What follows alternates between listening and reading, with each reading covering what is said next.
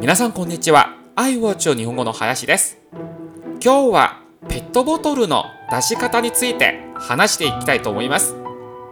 路上の自販機で買った飲み物の場合は飲み終わったら自販機のすぐそばにあるゴミ箱の中に捨てればいいのですが家庭から出るペットボトルなら出し方はそう簡単ではありません。じゃあ一緒に勉強しましょう。まずキャップを外します。